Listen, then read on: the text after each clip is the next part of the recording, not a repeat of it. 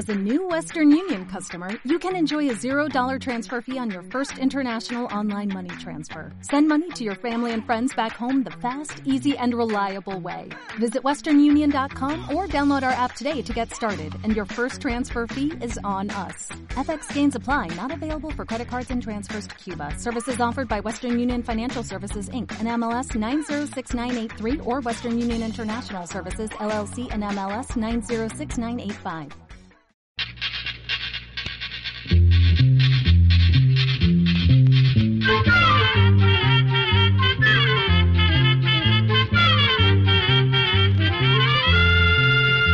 Llegó pa' todo, llegó la escuela, llegó la escuela,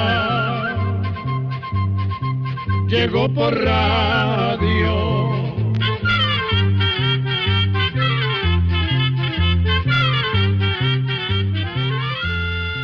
El Instituto Centroamericano de Extensión de la Cultura presenta su programa Oigamos la Respuesta.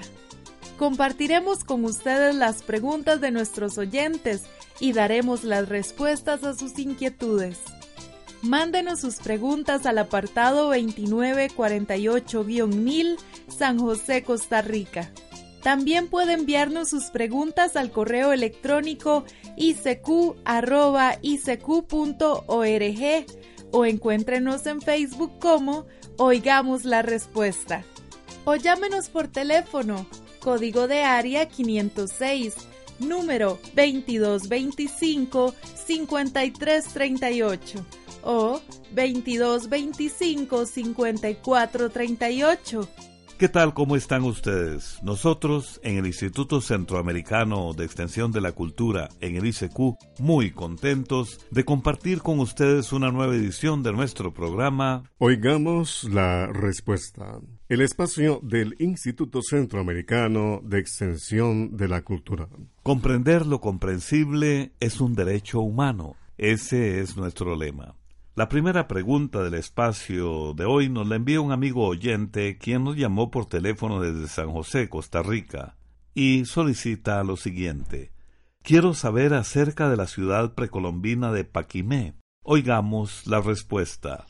El pueblo de Paquimé, que en lengua indígena náhuatl significa casas grandes, existió hace unos 1400 años en lo que hoy es el estado de Chihuahua, en el norte de México. Paquiné es famoso por los adelantos que tuvo en agricultura, cerámica y en especial en arquitectura e ingeniería.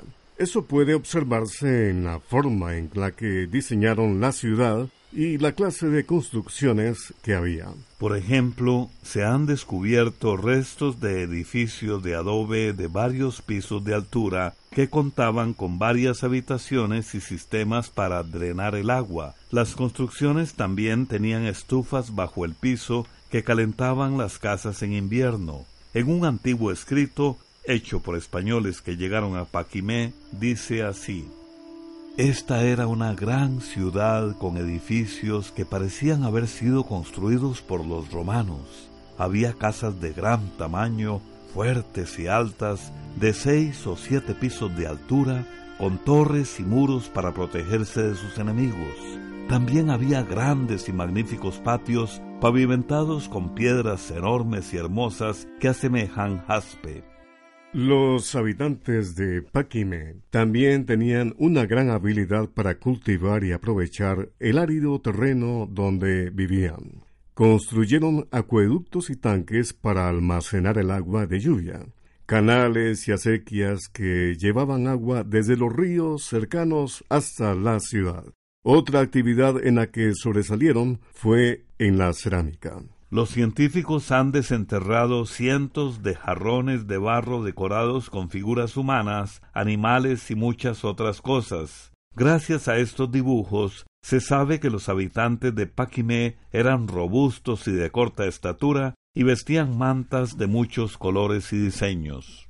Además, les gustaba adornarse con collares, aretes y brazaletes. Este pueblo se dedicó al comercio de plumas de guacamayas, conchas, cerámica, cobre, turquesas y tejidos. En aquella árida región llegaron a vivir unas 3.500 personas. Pero en el año 1350, es decir, hace casi 700 años, la gente de Paquimé comenzó a abandonar la ciudad. Hasta el día de hoy, los científicos no saben todavía por qué ocurrió este fenómeno.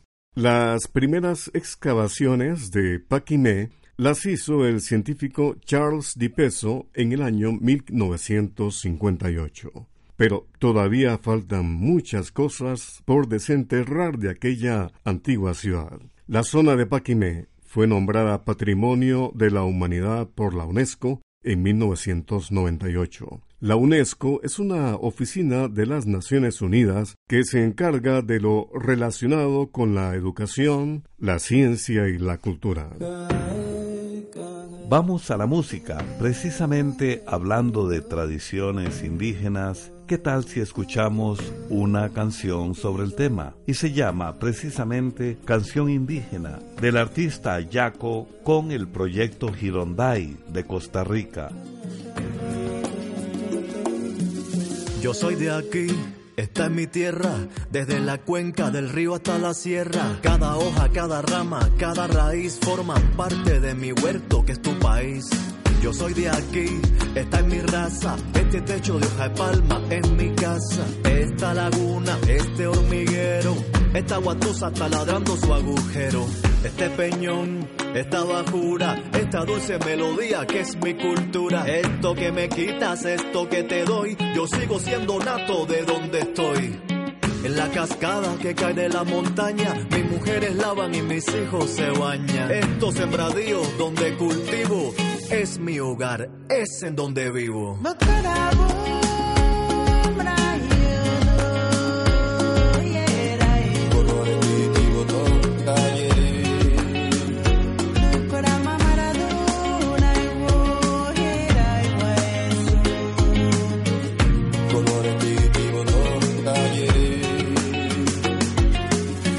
Soplo el carbón, machuco el grano, todos en la comunidad son mis hermanos. Amarro los troncos de caña brava.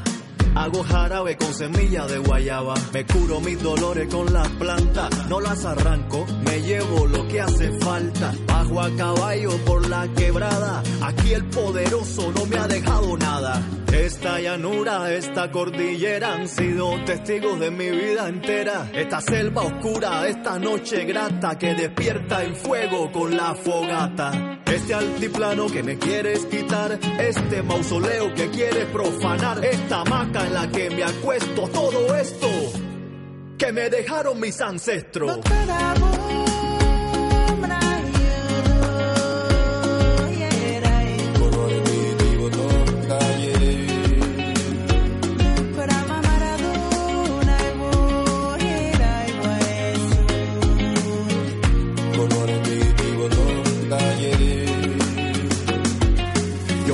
Saco sobre mi cabeza. Yo adoro lo que tú no, la naturaleza. Siembro maíz, hago sopa de frijol. Me acuesto cada noche cuando se acuesta el sol. Mi mujer se teje su propia falda. Carga mi chiquito sobre su espalda. Yo peleo contra las máquinas con pala. Peleo por mi bosque que me lo talan. A fin de año me pongo bien bonito pa' festejar el baile de los diablitos. Con petate, chácara y sombrerito. Mi jícara con chicha y mi arroz con palmito. Hay chinchiví y tamal de lote. Pecado que me traje por el cauce en bote. Celebramos a la madre tierra y le pedimos pa' que llueva mucho y nos guíe en el camino. Mi etnia, mi amuleto, pito de colores, mis cachetes prietos. Estoy en mi tierrita y con nadie me meto. Respeto, pa' merecer respeto. Lepena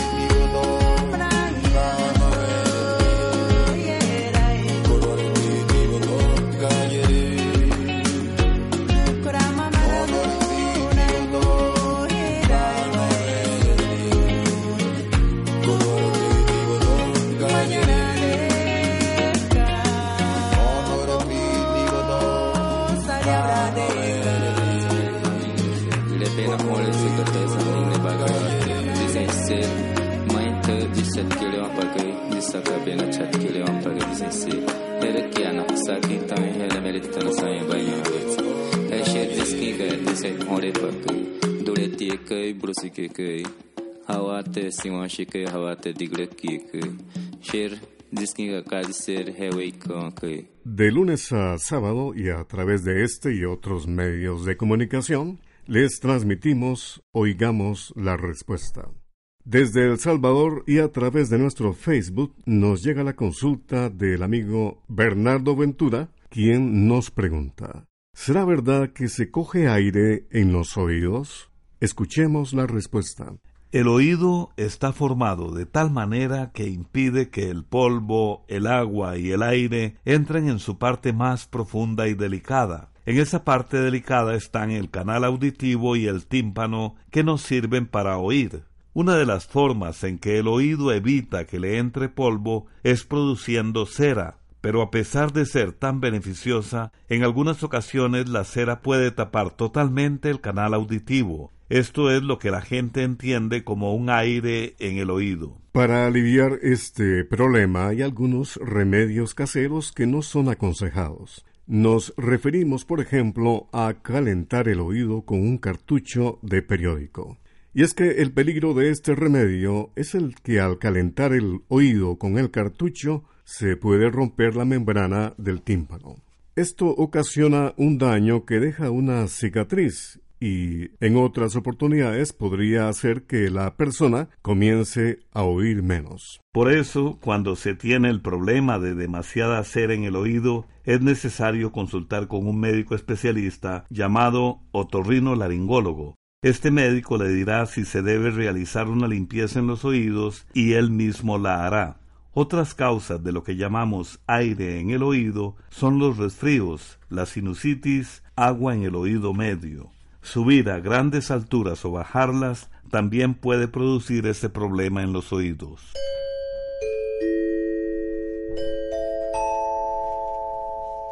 La siguiente pregunta que nos llega a este programa Oigamos la respuesta. Es de un estimado oyente que nos escucha desde Pérez León en Costa Rica. ¿Cómo fue el accidente del cantante Carlos Gardel? ¿Cuántos años tenía al fallecer? ¿Cuáles eran su nombre y apellidos verdaderos? ¿Y cuántos discos llegó a grabar? Escuchemos la respuesta. El famoso cantante argentino Carlos Gardel murió en 1935 a los 44 años de edad en un accidente de aviación que ocurrió en Medellín, Colombia. Ese día, el avión en que viajaba Gardel despegó con rumbo a la ciudad de Cali, pero a los pocos minutos se desplomó en la pista y chocó con otro avión, incendiándose por completo.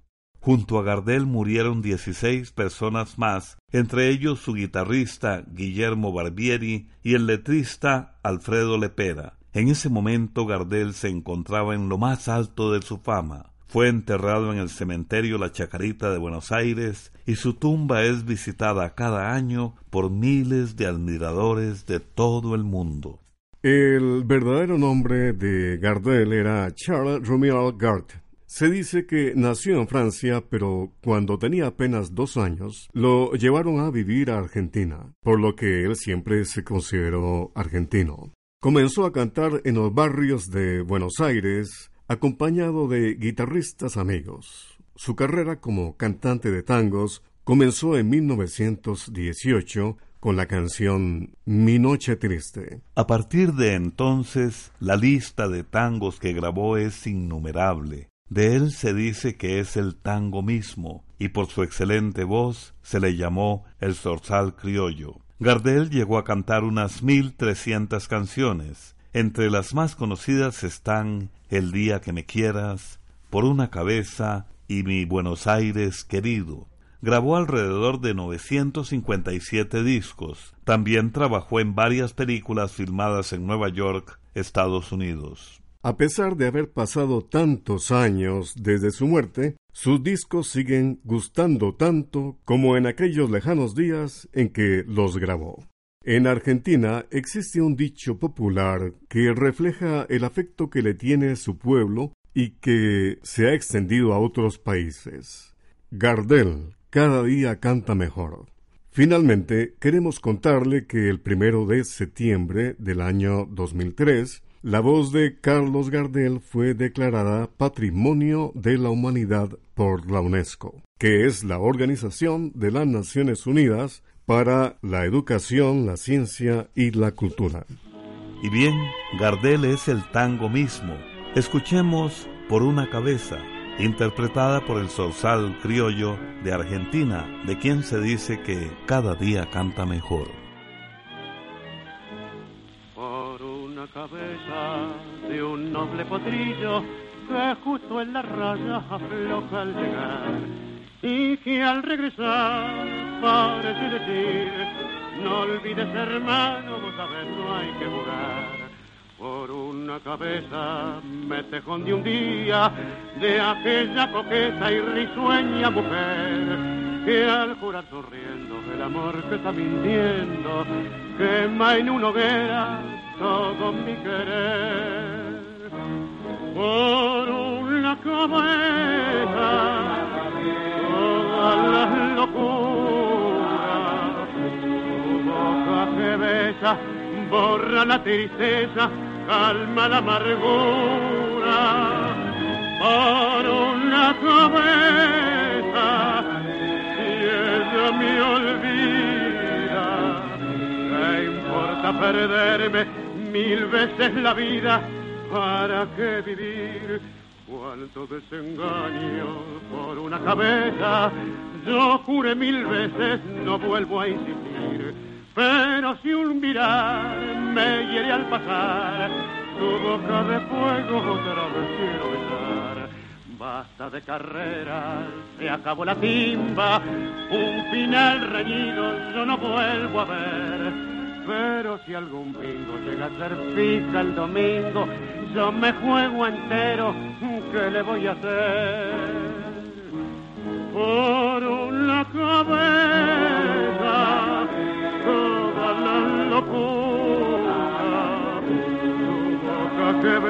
besa, borra la tristeza, calma la amargura. Por una cabeza, y ella me olvida. ¿Qué importa perderme mil veces la vida? ¿Para qué vivir? Bien, después de la música de Gardel volvemos a Oigamos la Respuesta. Un amigo oyente nos llamó por teléfono desde Pérez Celedón, en Costa Rica, y nos preguntó lo siguiente.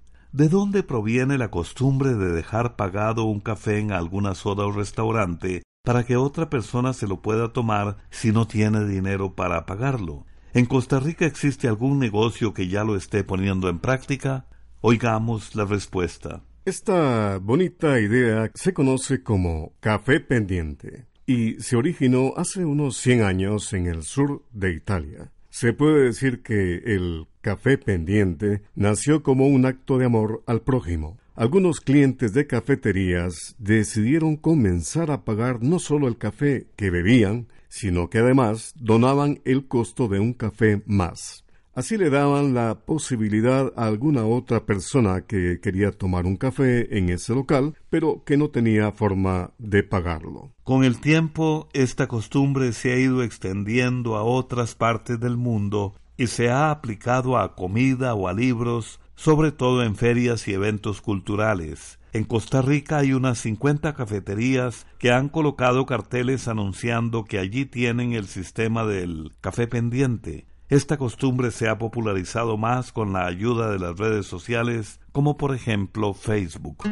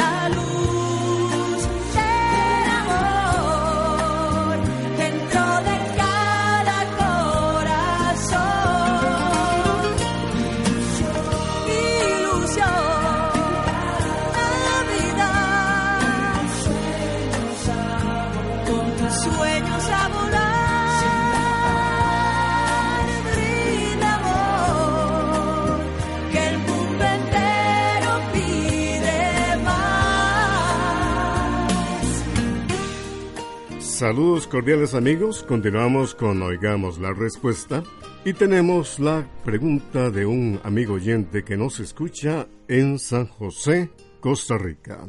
¿Qué es el tepuy en Venezuela? Escuchemos la respuesta. Se le llama tepuy o tepuyes a unas curiosas montañas de roca que hay en Venezuela. Los tepuyes tienen la parte de arriba aplanada y los lados son casi verticales. Su nombre proviene del idioma indígena y significa montaña o morada de los dioses. La mayoría de los tepuyes se localizan en un parque nacional de Venezuela llamado Canaima. Allí hay 115 de estas curiosas montañas que se cree que tienen unos 1.500 millones de años de antigüedad. En los tepuyes llueve mucho. Toda esa agua alimenta varios ríos que caen por las altas pendientes formando hermosas cataratas. Una de estas cataratas es el famoso Salto del Ángel, que es la catarata más alta del mundo. En estas extrañas mesetas se han encontrado miles de especies de plantas, algunas de las cuales solo existen en esos lugares. Y allí sucede algo curioso. Los pocos nutrientes que hay en el suelo rocoso han dado origen a una gran variedad de plantas carnívoras, es decir, que se alimentan de los insectos que logran vivir en ese lugar. Los exóticos paisajes del Parque Nacional donde se encuentran las montañas Tepuyes inspiraron a un escritor inglés llamado Arthur Conan Doyle para escribir una novela llamada El Mundo Perdido. En ella el escritor imaginaba que en lo alto de esas montañas llamadas tepuyes vivían enormes dinosaurios. El escritor Rómulo Gallegos también escribió en 1935 una novela llamada Canaima, cuyo argumento se ambienta en este lugar. Y hasta hay una película de figuras animadas llamada Up, cuyas siglas es UP y que significa arriba, en la que el personaje hace un viaje en globo y aterriza en lo alto de un tepuy. Este imponente parque nacional es una importante atracción turística de Venezuela. Hasta allí llegan los turistas atraídos por la fama de que se pueden sentir como viajando en una máquina del tiempo hasta una época prehistórica donde el paisaje permite imaginar que en cualquier momento verán pasar algún dinosaurio. En noviembre de 1994, la UNESCO incluyó al Parque Nacional Canaima y a sus tepuyes en la lista del Patrimonio Natural de la Humanidad. Programa B Control 38. Muy pronto estará a la venta el libro Almanaque Escuela para Todos 2019. Por cierto, les contamos a nuestros amigos guatemaltecos que la bodega de ese país ha cambiado su dirección donde pueden comprar los libros ahora es en esta dirección. GMS Ofibodegas Centro 11, número 29,11, Avenida 3671, Zona 11, Colonia Las Charcas, teléfono 2304 0000. Vamos a repetir la dirección para que de verdad puedan adquirir el almanaque Escuela para Todos 2019, allá en Guatemala. GMS Ofi Bodega Centro 11, número 29,11, Avenida 3671, Zona 11, Colonia Las Charcas, teléfono 2304 0000.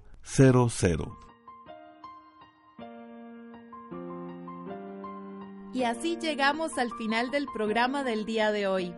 Los esperamos mañana en este su programa Oigamos la Respuesta.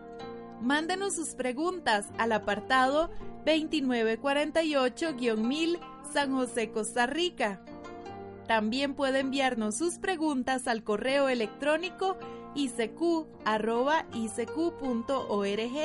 o encuéntrenos en Facebook como Oigamos la Respuesta o llámenos por teléfono, código de área 506, número 2225-5338 o 2225-5438.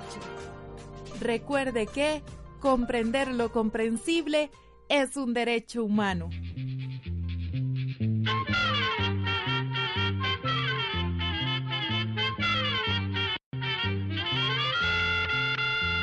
momento de despedirnos. Se va a la escuela, se va cantando.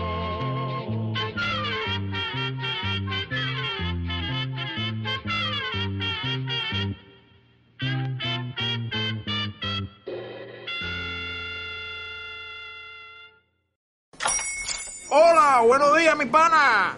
Buenos días, bienvenido a Sherwin Williams. ¡Ey! ¿Qué onda, compadre? ¿Qué onda? Ya tengo lista la pintura que ordenaste en el ProPlus app. Con más de 6.000 representantes en nuestras tiendas listos para atenderte en tu idioma y beneficios para contratistas que encontrarás en aliadopro.com. En Sherwin Williams somos el aliado del PRO.